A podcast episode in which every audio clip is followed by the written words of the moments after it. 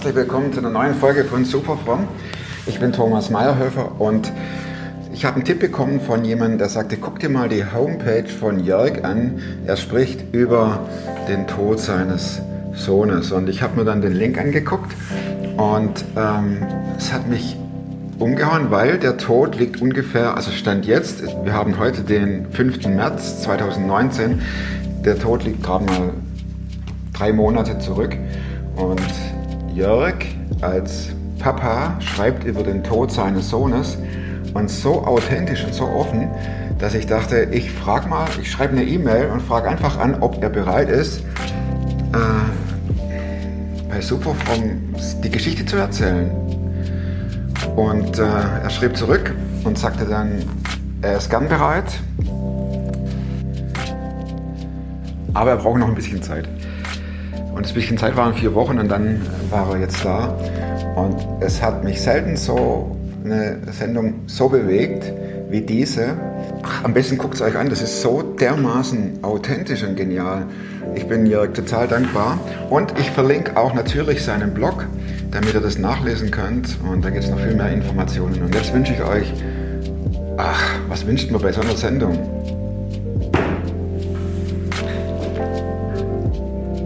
Es euch genauso packt. Genau das wünsche ich euch. Dass es euch genauso packt und ihr äh,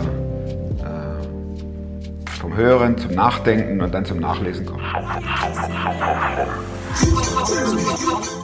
Klar bin ich einer, der gescheitert ist. Ich weiß nicht mal, was da läuft und was es ist. Ich bin in der Hinsicht im Moment ein bisschen privilegiert. Der Podcast mit Thomas Mayer. Natürlich denkst du dir dann erstmal, ja gut, hat auch keine Ahnung. was weiß ich. Studiert noch Medizin. Ja. Leidet Das hat er im Bett, hat er eigentlich einen Hund draufgeschlagen. Egal wie abgedreht das war. Der erste Artikel heißt Der Schock. 21. November 2018, Der Schock. Ja. Oh, Ja, der Schock. Wie das natürlich so ist, das kam völlig aus dem Nichts. Ich war an dem Tag ganz normal arbeiten, wie man das so macht.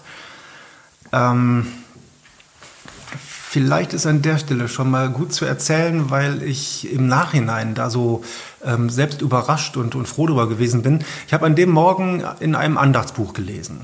Ich äh, habe seit ungefähr zwei Monaten zu dem Zeitpunkt so ein Andachtsbuch gelesen gehabt. War, glaube ich, schon bei Tag fünf. also Dann mit doch. der Regelmäßigkeit hat nicht so geklappt, aber irgendwie an dem Morgen, ich weiß gar nicht mehr warum, war so ein Momentchen noch ähm, Pause und ich wusste, also ich fahre mit dem Bus immer, deswegen habe ich feste Zeiten und ich wusste gerade nicht, was ich tun sollte. Es ist total selten, dass bei uns solche Zeiten da sind und dann dachte ich, na gut, ich habe doch dieses Buch, äh, nutze ich die paar Minuten. Habe ich dann gemacht. Ähm, und ähm, ich weiß nicht mehr viel über diese Andacht, die da drin stand. Das ist ein Buch, wo ähm, Briefe drin sind, so als könnte Gott oder Jesus die geschrieben haben. Und eine Aussage da drin war, ähm, egal was heute passiert, übe dich darin ähm, zu sagen, ich vertraue dir. boah, Fand ich schön, nett, klar. abgespeichert, äh, in den Alltag gegangen und nicht mehr bewusst dran gedacht. Naja, und dann mittags um zwei Uhr rund kam dann plötzlich diese Nachricht, das Telefon ging. Ähm, Sonja war dran, sie war direkt angerufen worden, Deine also meine Frau, genau, war direkt angerufen worden und sagte, es ist was ganz Schlimmes passiert, Jan ist tot. Und du warst auf Arbeit. Ich war auf der Arbeit, ja. Ein Kollege hatte sich gerade aus meinem Zimmer verabschiedet, wir hatten was besprochen und ich dachte schon, ach, da ist äh, privat und er ging gerade, war, wir waren fertig und dann riss mich das von einer Sekunde auf die andere da raus. Wie geht's einem da? Ich frage total platt. Ja, natürlich. Ich wage es Ähm, einfach, hier meine platten Fragen zu stellen. Wie geht's einem da? Öffnet sich der Boden? Ist, ist man in einer Schockstarre oder Ähm, ich würde für mich sagen, es war erstmal nicht so ein absoluter Schock, so äh, Schockstarre nicht. Ähm, mehr natürlich eine ganz große Aufregung und ähm, ja, aber auch eine Art von Schock schon. Ähm, dieser Schock war aber gleichzeitig äh, die, die innere Frage, kann das wirklich sein? Stimmt das? Ähm, sie, Sonja erzählte, sie hätte einen Anruf von Bayreuth gekriegt, wo Jan wohnte, von seiner Freundin und sie hatte gesagt, er ist tot und ähm, meine erste Rückfrage war, glaube ich, ähm, wie hat sie das denn gesagt? Kann das wirklich stimmen oder kann das irgendwie ähm, eine Fehlinformation oder äh, dass es ihr nicht gut geht und sie irgendwas erzählt? Keine Ahnung. Also ich konnte es eigentlich nicht glauben. Bei all dem Schock, den es natürlich trotzdem ausgelöst hat in dem Moment. Aber Sonja wiederholte das nochmal und sagte, was Theresa aus Bayreuth erzählt hatte. Und da wurde mir langsam klar, doch, da, ähm, das muss so sein. Das ist zumindest kein Missverständnis. Ähm, ja, Sonja war arbeiten, braucht 50 Minuten nach Hause und sagte, sie wollte jetzt irgendwie fahren. Ich sagte noch, fahr vorsichtig. Ähm, wurde dann zum Glück von Kolleginnen gebracht und ich habe mich in den Bus gesetzt, bin nach Hause, wusste gerade noch nicht, wann meine Kinder genau kommen würden. Das war ja genau so Mittagszeit. Die beiden Ja, Jungs? Noch zwei zwei? Mhm. Jungs noch zu Hause, 13 und 17. Ähm, und die beiden waren, der eine war gerade zu Hause und den anderen fragte ich per WhatsApp an. Ich wollte natürlich erstmal gar nicht durch, ähm, durchsickern lassen. Ach, ist das schwierig. Ähm, fragte per WhatsApp an, was ist mit dir eigentlich? Und er sagte, ja, ich bin gerade auf dem Weg nach Hause von der Schule und dann wusste ich, der wird ein paar Minuten nach mir zu Hause eintrudeln. Dann wären wenigstens beide da. Sonja brauchte noch eine Viertelstunde länger. Ja, dann kam ich nach Hause, der Große war gerade noch nicht da und ich ging erstmal noch durch den Keller bin ich reingegangen, um mich erstmal zu sortieren, zu gucken, zu hören, sind beide Boah. da oder nicht. das Weil ich wusste ja, wenn ich, ich, ich kann ja nicht dahin gehen und jetzt erstmal eine Viertelstunde ein bisschen fragen, wie war der Tag, was macht deine Blase am Fuß oder so. Ähm, naja, und dann kam auch der Große und ich bin mit hoch und hab, Das ist ja fast unmenschlich, das auszuhalten, oder? Es ist ein totales Funktionieren. Ja. Ähm, das, also ich, ich war gut, konzentriert, habe alles irgendwie richtig gemacht, aber so im Nachhinein, es war alles andere als normales Leben. das oder surreal so. eigentlich, Ja, oder? surreal, genau. Auf jeden Fall. Ja. Ich habe ich hab dich unterbrochen, du gingst in den Keller rein, Entschuldigung. Ja, ja, und dann bin ich, als der Große kam, auch hoch hinter ihm her. Er sortierte noch kurz was und ich sagte, komm gleich mal kurz ins Wohnzimmer, wo der Kleine war. Und dann kam er rein und guckte so. War jetzt nicht ganz normal, hat sich nicht direkt gewundert, dass ich zu Hause bin. Ich habe aber auch etwas unterschiedliche Arbeitszeiten. Und dann habe ich gesagt, ich muss euch was erzählen. Wir haben heute einen Anruf bekommen. Jan ist tot, ist gestorben.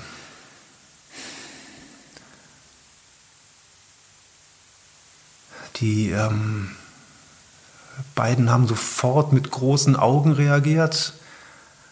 Gerade der Kleine sagte, was, nein? Ähm, Wie alt ist kann der das Kleine? sein? Der ist äh, 13. 13. Ähm, und ich sagte doch, wir haben einen Anruf bekommen von Theresa und die hat das erzählt und das ist, ähm, das hat, also ähnliche Reaktion wie ich hatte, ähm, kann es sein. Und ich sagte doch, das hat schon irgendwo Sinn, was sie erzählt, das muss so sein. Wir wissen jetzt noch nicht so viel. Ähm, da war auch die Polizei dabei, ähm, die beim Tod von Jüngeren ja irgendwie Klar. gucken muss und alles das. Und wir werden noch einen Anruf von der Polizei bekommen, aber alles später erst. Bis dahin wissen wir nicht viel. Ähm, und waren dann in so einer Schwebesituation. Ja. Ja, also ich kann jetzt gar nicht mehr genau sagen, was wir dann noch besprochen haben, geredet haben. Ähm, ich weiß noch, der Kleinere, der sagte, hm, ja, ach, aber eigentlich ähm, hatte ich ja auch gar nicht mehr so viel Kontakt zu ihm. Der wohnte ja seit drei Jahren schon weit weg und hatte dann auch nicht so viel Kontakt gehalten. Ähm, so ganz trifft mich das jetzt gar nicht, war so seine erste Reaktion, glaube ich, auch so ein bisschen diese Ungläubigkeit oder kon konnte er nicht an sein Leben so ganz ranlassen, dass es wirklich der Jan war, den er natürlich intensiv kannte von vorher und intensiv mit ihm zusammengelebt hat und alles das. Also das ist dann erst später durchgetröpfelt bei ihm. Naja, dann dauerte es aber auch nicht so lange, bis Sonja dann kam. Und ähm, sie kam die Treppe hoch und als sie die beiden Söhne zuerst an der Treppe oben stehen sah, da kamen ihr sofort die Tränen. Das waren aber auch ihre ersten Tränen gewesen. Ähm, ich hatte zu dem Zeitpunkt auch noch keine gehabt, vor lauter Versuch zu realisieren und zu Funktionieren, organisieren. ja, wie du sagtest. Ja, tatsächlich. Und dann haben wir alle zusammen gestanden, uns in den Arm genommen und erstmal tatsächlich alle geweint. Hm. Ja. Das, wie du das erzählst, es kommt ja und kam ja aus dem Nichts. Du, Ja. du, du, das sind ja diese Horrormeldungen, die man, oder auch Gedanken, die man dann mitunter hat. Und wenn man es auch liest, dass man denkt, naja, äh, das ist so weit weg. Ähm, und dann betrifft es einen auf einmal selbst. Wann kam bei dir die Zeit, dass du realisiert hast, mein Sohn, oder wann endete die Zeit des Funktionierens? das kann man ja nicht dauernd aufrechterhalten.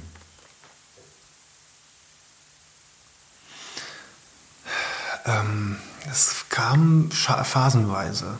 Also ich erinnere mich zum ersten Mal an so ein leichtes Durchatmen, als ich äh, vom Büro, da hatte ich auch noch zehn Minuten irgendwie gerade fertig gemacht, war eigentlich High Life, aber zum Glück fast am Ende, habe Kollegen eine E-Mail geschickt mit den wichtigsten Dateien, Informationen, habe gesagt, ich muss leider weg. Ähm, ist wichtig. ähm, und dann saß ich im Bus oder musste sogar noch kurz auf den Bus warten und da konnte ich ja erstmal nichts tun und musste auch für niemanden funktionieren. Und in dem Moment konnte ich so ein bisschen auch auf mich wirken lassen. Und das war dann zum einen, nee, doch, das war noch eigentlich der Schock, der, der noch nicht real, ganz real wurde. Aber ich erinnerte mich in dem Moment zum ersten Mal an diesen Satz aus diesem Andachtsbuch. Egal was ist, äh, übe dich darin zu sagen, vertraue mir. Und da dachte ich nur, ja, Jesus, ich vertraue dir. Ich habe keine Ahnung, was ist. Mir kam dann aber auch der Gedanke, ich höre immer, dass Menschen in diesen Situationen sagen, jetzt, ab jetzt hat sich das Leben verändert, das war nie mehr so wie vorher. Ähm, manch einer äh, bekommt ähm, handfeste Depressionen oder fällt in Löcher und kommt mit der Trauer nicht zurecht, was auch immer. Und ich wusste ja nicht, was sein würde. Ich wusste ja nicht, wie meine Kinder reagieren würden. Ich wusste nicht, wie Sonja reagieren würde. Und ich spürte meinen Schock und war irgendwie gefasst, aber auch was es mit mir machen würde, hatte ich ja keine Ahnung zum Zeitpunkt. Und diese Gedanken ähm, in so einer Art, wie man Sorgen davon bekommen kann, die kamen hoch in diesem Moment. Aber da stand dann eben auch dieser Satz direkt daneben, üblich zu sagen, vertraue mir. Und ich dachte nur, ja, ich vertraue dir, ich werde jetzt in diese Phase rein und dann bin ich doch wieder so ein bisschen in diesem Funktionieren-Modus, aber ich werde da durchfunktionieren und die, die Zeit wird bringen, was sie bringt. Die Trauer, keine Ahnung, was das ist. Ich habe nie echte Trauer erlebt bisher. Die wird sein, wie sie ist. Ähm, Das Einzige, was ich von Trauer wusste, ist, ähm, dass ich sie irgendwie zulassen will, dass ich sie nicht unterdrücken will, dass man das nicht soll, dass es nicht gut ist und also was es bedeuten würde, hatte ich keine Ahnung. Also du hast nicht rebelliert, indem dass du sagst, das war ja ein Witz mit diesem äh, Satz heute Morgen und dann diese Message, Nee, gar nicht. sondern im Prinzip genau das Gegenteil. Ja, der hat mich vorbereitet, dieser Satz. So, also diese Formulierung habe ich jetzt im Nachhinein erst gefunden. Ähm, in der Situation war er da und ich konnte mich darauf einlassen. Und da bin ich super dankbar für, dass das so ist. Ist das übermenschlich? Ich habe das Gefühl, ja. Ich empfinde immer, ich kann nichts so richtig dafür. Ähm, ich höre von vielen und auch von vielen Christen, die ja die gleiche Glaubensgrundlage haben, dass sie äh, immer wieder gesagt haben, dass du oder auch für uns alle, dass ihr so damit umgehen könnt. Äh, ja, mit der Trauer und die schieben wir wirklich nicht weg. Wir reden drüber und lassen andere teilhaben, aber trotzdem auch die Hoffnung nicht verlieren und trotzdem das Vertrauen auf Gott nicht verlieren. Ähm, das haben andere immer so gesagt, dass das scheinbar was riesengroßes Tolles ist. Also ja, die Auswirkungen sind riesengroß toll, da bin ich sehr dankbar für, aber ich wüsste jetzt nicht, was ich dafür groß gemacht habe. Also das ist jetzt, empfinde ich nicht eine Glaubensleistung, wo ich mich jetzt besonders bewährt habe, sondern das ist das Beste, was mir passieren kann, dass diese Grundlage scheinbar da war. Du musstest dich auch nicht äh, permanent daran erinnern und sagen, denk dran, Gott hat's im Blick, denk dran, das läuft so, denk dran, äh, er hat's jetzt besser. Diese Art von Gedanken haben manchmal schon gebraucht, bis sie wirklich da waren oder jetzt vielleicht nicht nur als theoretischer Gedanke, sondern auch so im Herzen angekommen sind. Ähm,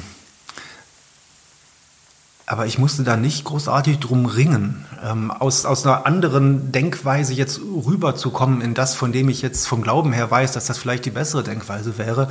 Eigentlich war die da oder war Bestandteil auch der ganzen Überlegungen, Reflexionen, Gefühle, die so gewesen sind bei mir. Aber wie du sagtest, ich finde es übernatürlich, ja. Ja. Ja. Auf deinem Blog gibt es auch äh, diverse Fotos und eins oder mehrere sind auch äh, von der Beerdigung. Ja. Ihr lauft hinterher, ihr kniet am Grab, ihr habt nicht das typisch Schwarze an. Äh, völlig neutral, deine Frau im Anorak, blau, Mhm. Jeans, Hose, auch du siehst jetzt nicht aus als äh, wie jemand, der Erwartungen erfüllt, was die Kleidung bei einer Beerdigung anbelangt. Habt Ja. ihr das bewusst gemacht und habt gesagt, wir gehen hinter unserem Sohn her oder hinter seinem Leichnam her Ja. als Zeichen, wir verkleiden uns nicht, sondern sind wie immer? Oder was war der Anlass? Das war doch sicher überlegt auch. Ja, ja, natürlich.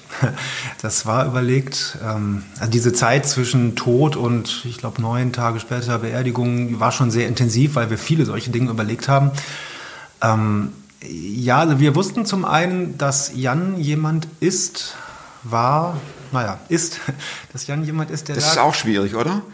Zu sagen, wir haben zwei, nein, drei Kinder. Ja. Eins ist im Himmel und zwei sind bei uns. Oder wie, Ja. wie, wie, vielleicht ist das kurz ein Einschub. Wie praktiziert ihr oder wie, wie sagt ihr das? Genau so. Wir haben, Ah, okay. also dadurch, dass er bei uns halt richtig lange auch gewohnt hat und es nicht eine Geschichte von vor vielen, vielen Jahren ist oder er als sehr kleines Kind gestorben ist, dadurch ist für uns klar, wir haben drei Kinder und einer davon lebt schon im Himmel. Mhm. Ah, okay. Mhm. Und die anderen beiden noch zu Hause. Jan war immer ein Typ, der unkonventionell war oder der, der nichts um Konventionen gegeben hat. Der hat alles hinterfragt und ähm, äh, sagte dann früher schon, das ist einige Jahre her gewesen, sagte früher schon, ähm, warum soll man denn in Schwarz rumlaufen, wenn man doch Christ ist und glaubt, dass der Tod nur ähm, so ein Übergang ist. Und dann sollte man doch lieber Torte essen und sich freuen. Sagte er, ja. Sagte er, genau. Also Hat er war schon manchmal krass. Hat er auch recht. Ja, absolut. Ja. Ich habe aber auch mit Sonja manchmal über unsere Beerdigung gesprochen. Nie so intensiv, es gibt keinen Plan dafür, aber solche Dinge, dass für uns auch keine Notwendigkeit wäre, zu sagen, dann wäre mir lieb, als der, der an den gedacht wird, dass die Leute in Schwarz kommen, sondern das, das soll jeder machen, wie es für ihn passt in dem Moment. Und genauso hatten wir es auch auf die Traueranzeigen geschrieben. Ah, Jan hätte da keinen Wert drauf gelegt, deswegen soll jeder so kommen, wie er es gerne möchte. Also auch nicht schwarz verboten, was ja manche auch ganz gerne äh, sehen würden, dass lieber mal gar keiner schwarz ist. Ah. Konnte jeder dann wirklich machen, wie er es selber für angemessen findet. Er für sich selber, klar, weil der Verstorbene ist ja auf der Erde eh nicht mehr, dem kann es ja egal sein. Und Jan wäre es auch nicht wichtig gewesen, wussten wir. Deswegen hat das für uns so gut gepasst. Fragt ihr euch oft nach dem Warum? Ähm, nicht so sehr. Sonja noch mehr als ich. Ähm,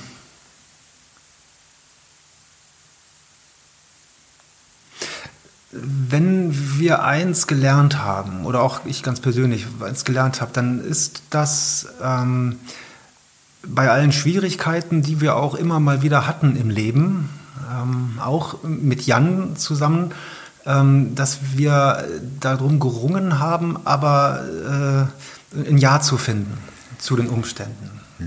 Ähm, natürlich steckt da auch so ein bisschen diese Warum-Frage drin oder warum wir oder kann das nicht alles einfacher sein und schöner und Paradies auf Erden und so. Aber das haben wir schon einige Zeit lang, einige Jahre lang äh, durchbuchstabiert, letztlich auch zu unserem Besten, da auch ähm, uns mit der Situation anzufreunden, ein Ja zuzufinden. Ähm, und ich glaube, in diesem äh, in, in dieser Empfindensweise war ich auch dann sehr viel, was ähm, Jans Tod angeht. Also ich hatte eigentlich nie dieses Warum, gibt es ja manchmal sehr, sehr, sehr grundsätzlich. Natürlich. Warum überhaupt konnte Gott das jemals machen und Genau. warum musste das passieren? Dieser Unfall, der es ja am Ende war, ähm, alles das wussten wir nicht und ähm, da gibt es auch keine klare Antwort. Also, dass ich jetzt von Gott eine Antwort bekomme, ähm, er musste sterben und da, sonst wäre es ihm irgendwie schlechter gegangen oder auf die Art und Weise können andere Menschen irgendwas lernen, was gut für ihr Leben ist. Das und, macht ihr nicht. äh, nee, ich freue mich immer, wenn ich manchmal ähm, das Gefühl habe, ich habe eine Ahnung, warum gewisse Dinge auf irgendeine Art und Weise sind. Ähm, aber ich habe im Leben auch schon oft genug festgestellt, am Ende weiß ich es nicht. Und das ist aber auch genau ein Teil von diesem Vertrauen auf Gott für mich. Dass ich früh genug bei diesen Warum-Fragen auch sagen kann, die muss ich jetzt aber auch nicht endgültig beantwortet haben.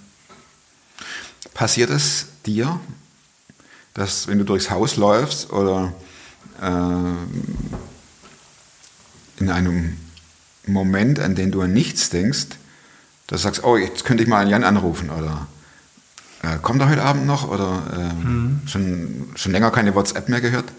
Oder ist das irgendwo auch der Tod so ein Abschluss gewesen, dass man sagt, äh, wir beerdigen und Ja. geben auch unsere Hoffnung auf sein Leben, auf sein gelingendes Leben. Wir geben auch unsere Wünsche, dass es ihm gut geht und dass er äh, zum Ziel kommt mit seinen Gaben auch ab, beerdigen die mit. Also das, was du zuletzt jetzt gesagt hast, das ist tatsächlich ein Prozess, den ich gehe ähm, und auch die, die eine gute Richtung habe. Aber ähm, bis, bis die Synapsen das wirklich verstanden haben und auf alle Arten und Weisen ähm, das Denken sich erneuert, also das dauert bestimmt noch ewig. Das Ja, war auch nur eine ganz es- theoretische Frage. Ja, aber es, es ist tatsächlich was, ähm, wa- was mir sehr wichtig ist, dass ich diesen Weg auch gehe, das Loslassen, das wirklich Abgeben.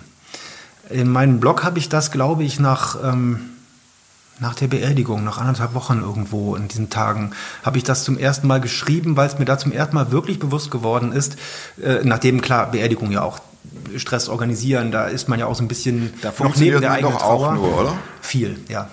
ja. Es gibt auch immer die Zeiten, wo man mal ein bisschen Ruhe hat und mal auch die Trauer irgendwo äh, etwas bewusster erspüren kann, aber die war für mich auch noch gar nicht so ganz greifbar zu der Zeit. Aber als mir dann kurz danach mal irgendwann so durch den Kopf ging, was ist denn jetzt? Jetzt ist die Beerdigung, also dieser Abschied, wo wir hatten ihn vorher auch noch gesehen, ähm, ein paar Tage vor der Beerdigung. Ähm, und dann die Beerdigung und Sarg in die Erde. Und ich hatte vorher gedacht, das wird jetzt bestimmt so ein Punkt, der nochmal ganz schlimm wird und in die Erde und wie schrecklich. Aber das ging irgendwie alles. Und dann war ich dann, ich glaube zwei Tage danach, war ich zu Hause, dachte nochmal nach. Ähm, und ähm, dachte, ja gut, jetzt ist alles erstmal erledigt, was zu erledigen ist. Was geht denn jetzt? Was ist denn jetzt? Jetzt ist er weg und ich bin hier und wie, wie kann ich das langsam begreifen? Und irgendwie kam mir da rein, dieser Gedanke, jetzt ist genau das, was loslassen heißt. Ganz bewusst auch zu sagen, ähm, das ist äh, geschehen, es ist vorbei und ähm, ich habe es so geschrieben, ich lasse dich gehen ganz bewusst ihm zusprechend, ich lasse dich gehen, wohl wissend, dass er es ja als Mensch jetzt nicht mehr hört. Aber er war ja noch sehr nah an mir oder ich noch nah an ihm als Mensch eigentlich. Und um das innerlich verstehen zu können und ja, letztlich auch als Startpunkt das verarbeiten zu können, äh, hat mir das geholfen, das bewusst auszusprechen, ja, es ist gut, ich lasse dich jetzt gehen. Da geht ja jeder anders mit um. Ich kenne aus eigenen Gesprächen auch natürlich die ganz andere Seite, dass einer nicht mehr in der Lage ist, irgendetwas zu denken. Wenn ich mit den Leuten, die sehr stark von ihren Gefühlen übermannt werden, spreche, dann frage ich sie auch, inwieweit sie rational rangehen. Bei dir würde ich anders formulieren. Inwieweit herrschen bei dir auch Trauergefühle und äh, auch Frustration, auch, auch vielleicht Wut oder äh, Hoffnungslosigkeit. Es ist mein Kind nicht mehr da. Habe mir das Leben auch anders vorgestellt. Oder kommt sowas vor? Oder bist du so stark vom Verstand her auch ausgerichtet, dass das eher überwiegt, das Rationale? Also Ich glaube, dass es schon bei mir recht stark ist mit dem Verstand. Ähm, ich habe auch vorher schon manchmal gedacht, äh, ich wünsche mir manchmal auch mehr einfach Gefühl zu, zu spüren oder rauslassen zu können. Äh, Ich weiß nicht, ob das einfach nur Typsache ist oder ob ich das auch irgendwo gelernt habe, das Gefühl eher zurückzuhalten. Ähm, aber es, es ist tatsächlich so, dass Gefühle mich selten direkt steuern oder mir so einen Antrieb geben, so einen Impuls, dem ich dann folge. Ähm, ich habe mich in dieser ganzen Situation jetzt manches Mal bewusst versucht, darauf einzulassen, zu sagen, ich schalte mal mehr den Verstand ab und versuche mal rein zu fühlen und nicht nachzudenken. Und was passierte dann? Ähm, meistens eher wenig. Also das ist nicht so, dass, äh, dass ich das jetzt einfach irgendwie umschalten kann oder machen kann. Jetzt hätte ich gern Gefühle, ach ja, da sind sie alle. Ja, genauso wenig wie der Gefühlsmensch Ja, sagt, ich jetzt äh, switche ich auf meine Ja. Verstandesschiene und behandle das aus, von der Seite. Das funktioniert ja, der, Ja. bei diesen Menschen ja auch nicht. Ja. Also äh, im Umkehrschluss darf man das ja auch nicht von dir dann vor, einfordern oder verlangen. Ja. Zu deiner Verarbeitungsweise gehört ja ganz stark auch die rationale. So wie Ja. du dann sagst, ich erinnere mich an diese Zusage aus dem Buch. Vertraue mir. Vertraue mir, genau. Äh, Im Prinzip egal, was kommt. Ja. Und äh, ist nicht aufzuwiegen. Das eine ist richtig und das andere ist falsch. Nee, also das habe ich definitiv auch ähm, verstanden jetzt in dieser Zeit durch alle Gespräche auch mit vielen Leuten. Ähm, wenn ich vorher irgendwie gesagt hätte, ich weiß, ja, Trauer findet unterschiedlich statt, ähm, aber ähm, dass es da wenig richtig und falsch gibt. Klar, wer sich von vornherein zumacht und sagt, nein, ich will das nicht an mich ranlassen, dass das bestimmt nicht gut ist äh, und kein guter Weg, klar, okay, so viel weiß man dann, aber ähm, dass der eine eben nicht rational denken oder wenn er denkt, trotzdem sein, sein Innerstes damit, seine Gefühle nicht äh, großartig beeinflussen kann oder wenn dann nur sehr langsam. Und ich bei mir eben merke, äh, ich denke viel nach, natürlich auf einer Grundlage von einem gewissen Grundgefühl, was da ist, aber eben nicht so spezifisch, nicht so genau. Was war Jan für jemand? War der eher wie du? Er war Asperger-Autist, ähm, muss ich dazu sagen. Ähm, Kannst du es ein bisschen er- erläutern für die, die es jetzt nicht wissen, Ja. unter anderem mich?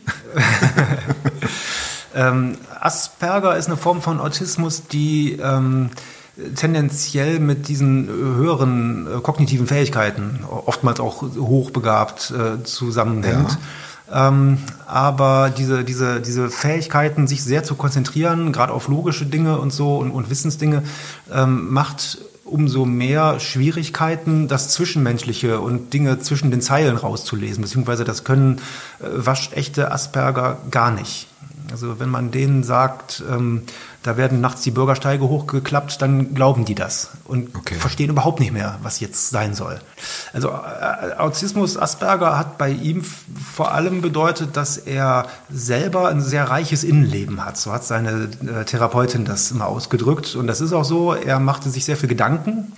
Ähm, und was er einmal verstanden hat oder auch meinte verstanden zu haben, das war für ihn dann ähm, ja, das, das Weltbild, das war die Welt, das war dann logisch und richtig.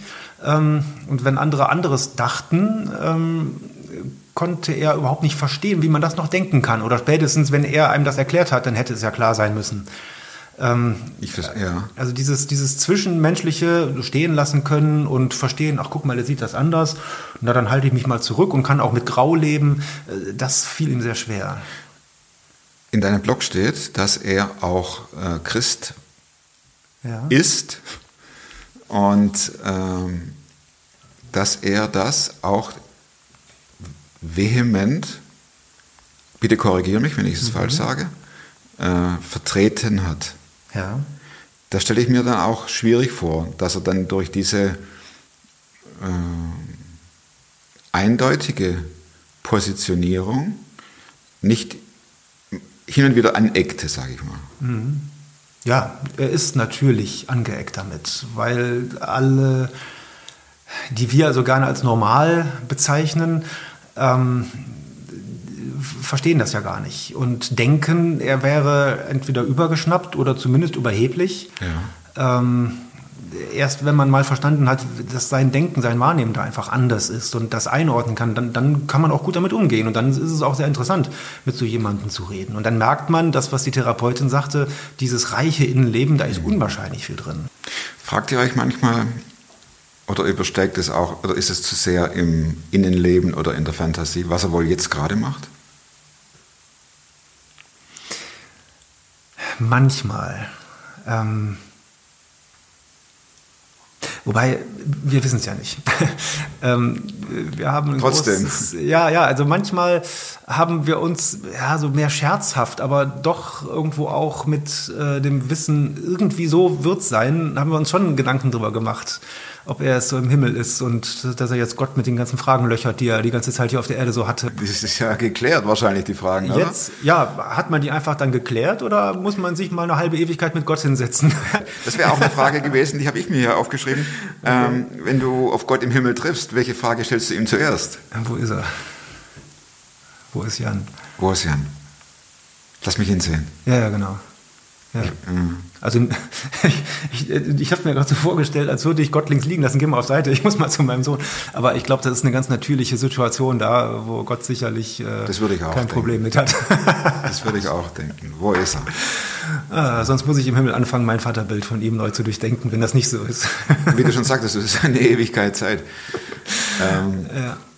wer ist Gott für dich? Heute.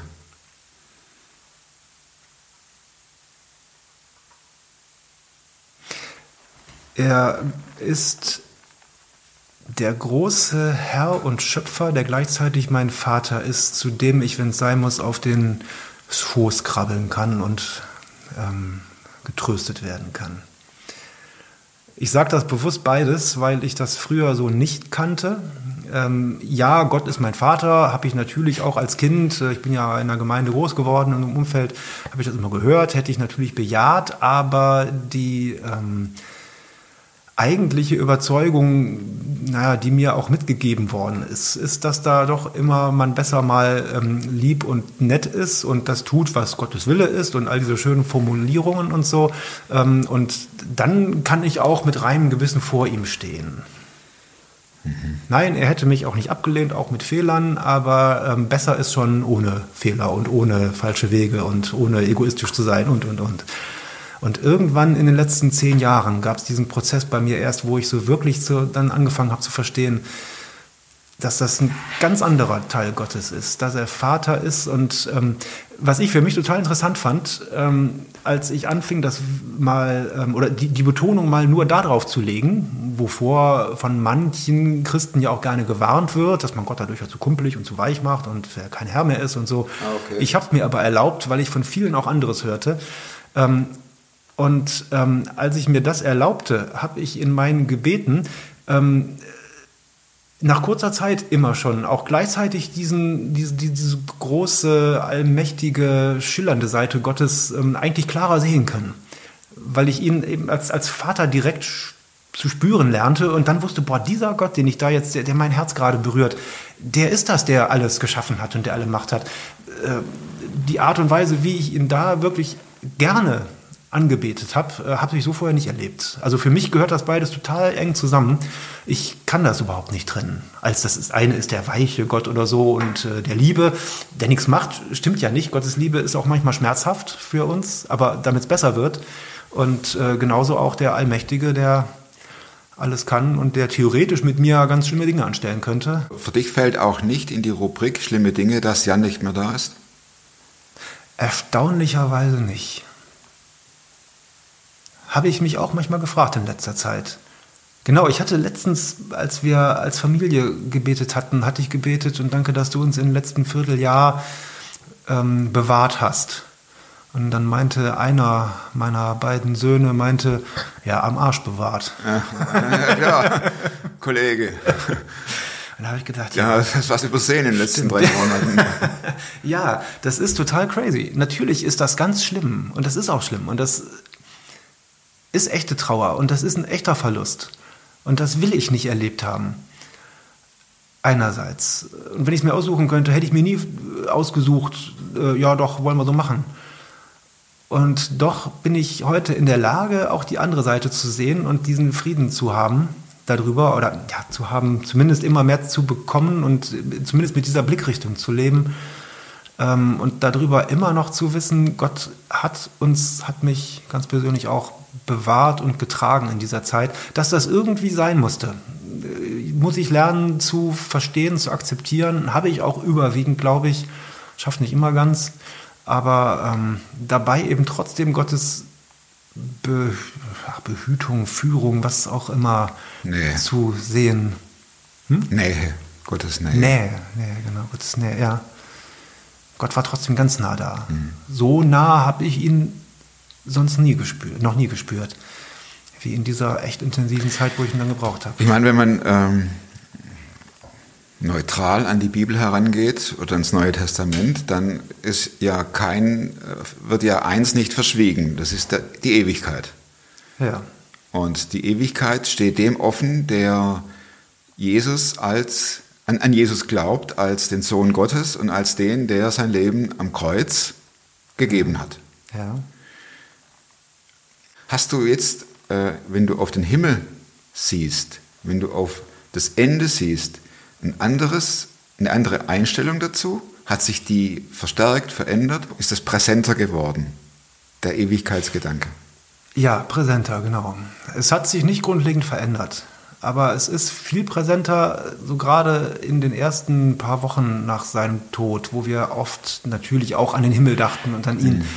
Ähm, da habe ich irgendwann dieses, dieses Gefühl bekommen, so ähm, den, äh, den, äh, als wäre der Himmel etwas näher. Nicht in dem Sinne, dass ich jetzt näher dran bin, selbst äh, zu sterben Ja. und zu Gott zu gehen, aber ähm, es fühlt sich mehr so an, als wäre er irgendwie nebenan. Ne, Einerseits ist die Welt und das Universum riesengroß, aber das ist ja nicht die Dimension, in der man den Himmel denkt, aber irgendwie ist der ganz nahe gekommen in dem Moment. Ich hatte in einem Buch von jemandem mal gelesen, der in so einer Situation auch steckte, dass seine Tochter gestorben war. Die war noch was kleiner, es war noch ein bisschen härter, weil sie bei ihm zu Hause lebte und noch ihnen anbefohlen war und so. Und der schrieb, dass er mal so, ein, so eine Zeit hatte, wo, wo, wo der Übergang zum Himmel ähm, durchsichtig wurde für ihn. So nah fühlte er sich dem Himmel, auch wohl wissend, dass er noch weit weg davon ist. Hattest du ähnliche oder deine Frau ähnliche Erfahrungen? Also, dass es so wirklich ähm, gefühlt durchsichtig wurde, nicht, aber dass es so ähm, nah wird und noch viel reeller und dass der Himmel äh, nicht nur weit weg ist und auch zeitlich weit weg, irgendwann nach meinem Leben hier, was ich ja gerne noch eigentlich äh, bis zu Ende leben will, ähm, sondern irgendwie, ne, dadurch, dass Jan jetzt im Himmel ist und ich mir jetzt auch das äh, klar vorstellen will und muss, dass er im Himmel ist, äh, hat für mich nochmal ganz viel deutlich gemacht, dass der Himmel auch jetzt ist. Auch wenn ich jetzt noch nicht da bin. Vielleicht wird der Himmel persönlicher, wenn man schon einer seiner, einen seiner Lieben äh, voraus weiß. Meine Erfahrung ist das, ja. Und klar, Paulus ist, ist da oben und Abraham, aber jetzt auf einmal ist einer von mir dort. Das ist so, ja. So ein bisschen würde ich fast sagen, hab, ist das deswegen auch mein Himmel schon. Ich sehe den jetzt nicht, aber äh, ja, wirklich ein Teil von mir ist da. Das ist ein schöner, ein schön- ein schöner Satz, äh, Jörg. Jan ist in meinem Himmel. Hast du schön zusammengefasst. Hat, haben euch Leute angesprochen auf euren Glauben, wie ihr damit umgeht? Oder es kann ja auch sein, dass, die, dass das Unverständnis da ist, dass sie sagen, also das, das verstehe ich jetzt nicht, wie ihr das so mit umgehen könnt oder so. Nee, Unverständnis gar nicht. Also es, ähm, es ist mir noch nie so leicht gefallen wie in der Situation, einfach meinen Glauben als, als, als realen Bestandteil meines Lebens zu kommunizieren, ob jetzt in einem Blog oder, oder auch in Gesprächen.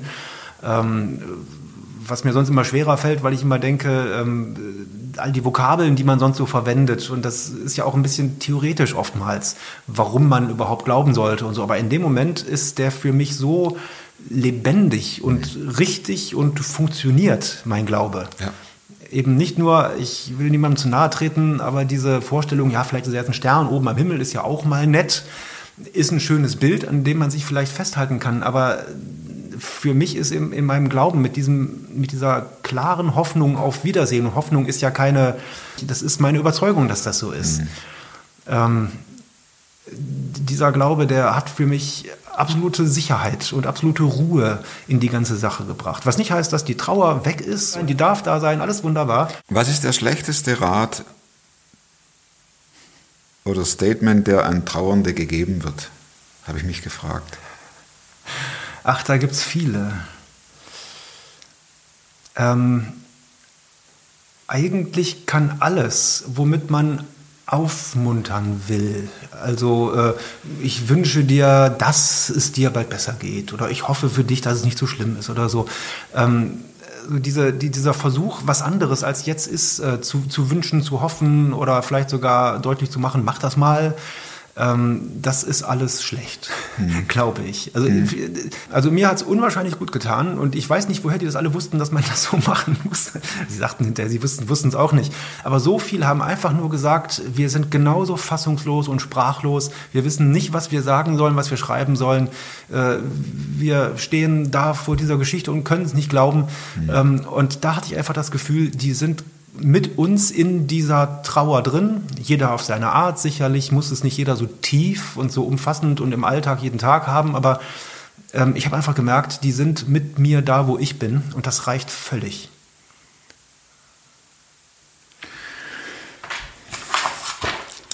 Vielleicht ist die Frage oder wirkt die Frage etwas deplatziert. Ich habe äh, mir überlegt, stelle ich sie oder stelle ich sie nicht. Ähm, das ist die Frage, die mich Ich natürlich auch noch, äh, und das ist die Frage mit dem Buch. Ja. Äh, ich bin mal gespannt, ob es ein Buch gibt, das du mehr als zweimal gelesen hast und welches, wie das heißt. Gibt's nicht. Gibt es nicht. Guck mal, äh, klare Sache. Das, heißt das, dass du generell wenig liest? Oder, Ja. oder liest du ein Buch, hast es klar und das war's? Ich lese sowieso nicht sehr viel, ähm, aber deswegen erst recht nicht eins doppelt. nee, also ich wüsste nicht, dass ich mal irgendwo vielleicht ein zweites Mal reingeguckt, aber jetzt nicht ganz durchgelesen und erst recht nicht noch öfter. Ich, ich erweitere die Frage mal ein bisschen. Mhm. Gibt es ein Buch, das du empfehlen kannst? Also was mir jetzt dann doch zum Thema äh, hängen geblieben ist, ist dieses Buch, von dem ich eben schon erzählt habe, von dem, wie heißt er jetzt? Weißt du einen Titel? Oder auch nicht? Das sind ja. Nein, aber ich komme gleich drauf. Ja, ja, Christlicher Musiker. Ach, hier, der- Kopfermann? Ja, Arne Kopfermann. Genau. Arne Kopfermann. Ja. Kopfermann. Arne Kopfermann, genau. in Büchern. Mitten aus dem Leben, Ja. wenn ein Sturm deine Welt aus den Angeln hebt. Genau. Er hat wirklich noch eine ganze Stufe schwerer erlebt, weil, das, weil die Tochter, wie gesagt, ähm, noch jung war, noch seine Schutzbefohlene auch war und es auch noch ein Unfall war, den er selbst mit verschuldet hat. Also das sind noch ganz andere Aspekte, die auf ihm gelastet haben, ähm, die wir glücklicherweise nicht oder zumindest nicht in dieser großen Intensität bei uns erleben mussten. Aber es ist halt auch schon ein ähnlicher Themenbereich. Ähm, das Buch habe ich zur Hälfte gelesen. Ähm, ich habe nicht aufgehört, weil ich nicht mehr konnte, aber es wurde mir erstmal zu anstrengend, mich in jemand anderen zu arg reinzudenken. Völlig klar. Und er hat es ja auch auf eine sehr künstlerische Art gemacht. Er ist ja Musiker. Ähm, ich werde irgendwann mal weiterlesen. Aber wer sich für diese Themen, für dieses Thema interessiert, findet da bestimmt auch nochmal einen etwas anderen Ansatz und nochmal viele, viele Sachinformationen auch und natürlich auch ganz viel Persönliches. Vorletzte Frage. Mhm. Und zwar die Frage nach den Überzeugungen, Verhaltensweisen oder Gewohnheiten, die du dir angeeignet hast. Inwiefern haben die sich verändert nach dem Tod von Jan? Ähm, ich habe eher das Gefühl, dass diese ähm, Grundüberzeugungen, die ich hatte, die, die jetzt nochmal so intensiv geworden sind durch diese Phase, also dieses Vertrauen auf Gott und alles, was dazugehört, das kann man jetzt gar nicht so mal eben äh, so erläutern. Ähm, aber alles das ist für mich noch stabiler und noch präsenter und wichtiger geworden. Ich würde jetzt gar nicht sagen, ich habe deshalb jetzt eine Entscheidung getroffen, aber ich habe, äh, denke ich, schon jetzt auch noch mehr diese, diese innere Überzeugung, also eine, eine große natürlich gewachsene Überzeugung, dass das einfach nur das Richtige sein kann, dass ich mich weiter auf Gott verlasse, selbst wenn das äh, in welcher Hinsicht auch immer manchmal ähm, erst negativ aussehen könnte. Ähm, das Vertrauen darauf, dass Gott es irgendwie gut macht. Ähm, und selbst wenn ich Verlust habe auf die eine Art, dass das tief in mir drin auch zum Gewinn, zum noch größeren Gewinn werden kann. Also mir Die spürt das ich. dir ab. Es ist Ja? äh, ja absolut. Okay, es kommt ich fragte mich nämlich gerade, ob man so überhaupt verstehen kann, was ich ja, hier sage. also ich, ich kann ja nur von mir reden. Okay. Also man spürt ja ab, dass, dass äh, auf der einen Seite dieser Verlust da ist Ja. und die Trauer. Auf der anderen Seite, dass das ein Vertrauen bewirkt, Ja. dass äh, mein Glaube nicht vergeblich ist. Mhm. Das widerspricht sich meines Erachtens nicht. Gut, ich, ich glaube genau wie du Ja. an, die, an, an, an, die Ewigkeit. Ich glaube, dass, äh, dass es nach dem Leben weitergeht. Mhm. Nur bei, bei dir bekommt das natürlich noch eine ganz andere Dimension, weil sich ja. der Himmel geöffnet hat. Da gibt es, ich sage es mal ganz platt, da gibt es eine Türklingel, da steht Jan drauf. ja. Und ähm, Ja, ist doch geil, oder? ja, das ist der Hammer. Das ist der Hammer, Jörg. Absolut.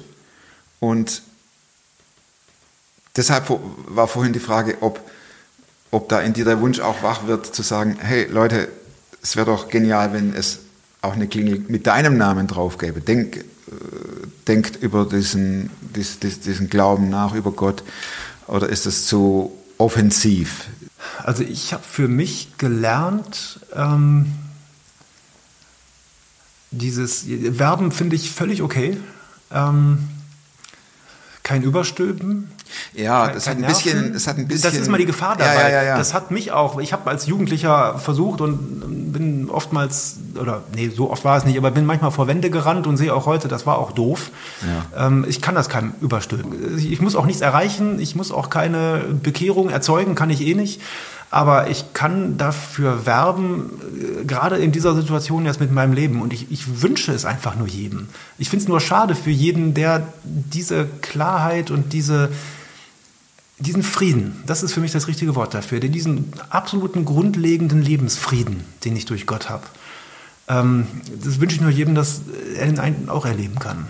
Und ich weiß, es geht durch Jesus Christus und so, so, so großartig ist das ja gar nicht.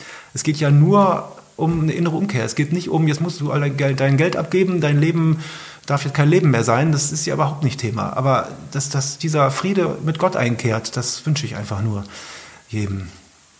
Und jetzt bin ich gespannt, was du aufs Plakat schreibst. Letzte Frage. Ja. Ich habe da vorher drüber nachgedacht und das, was ich draufschreiben würde, ist nicht auf Anhieb verständlich. Aber ich glaube, für, für hier und jetzt passt das und ist auch durch das, was wir besprochen haben, auch klar genug. Also ich würde sowas in dem Sinne draufschreiben, ähm, egal was ist, Gott ist wirklich immer da.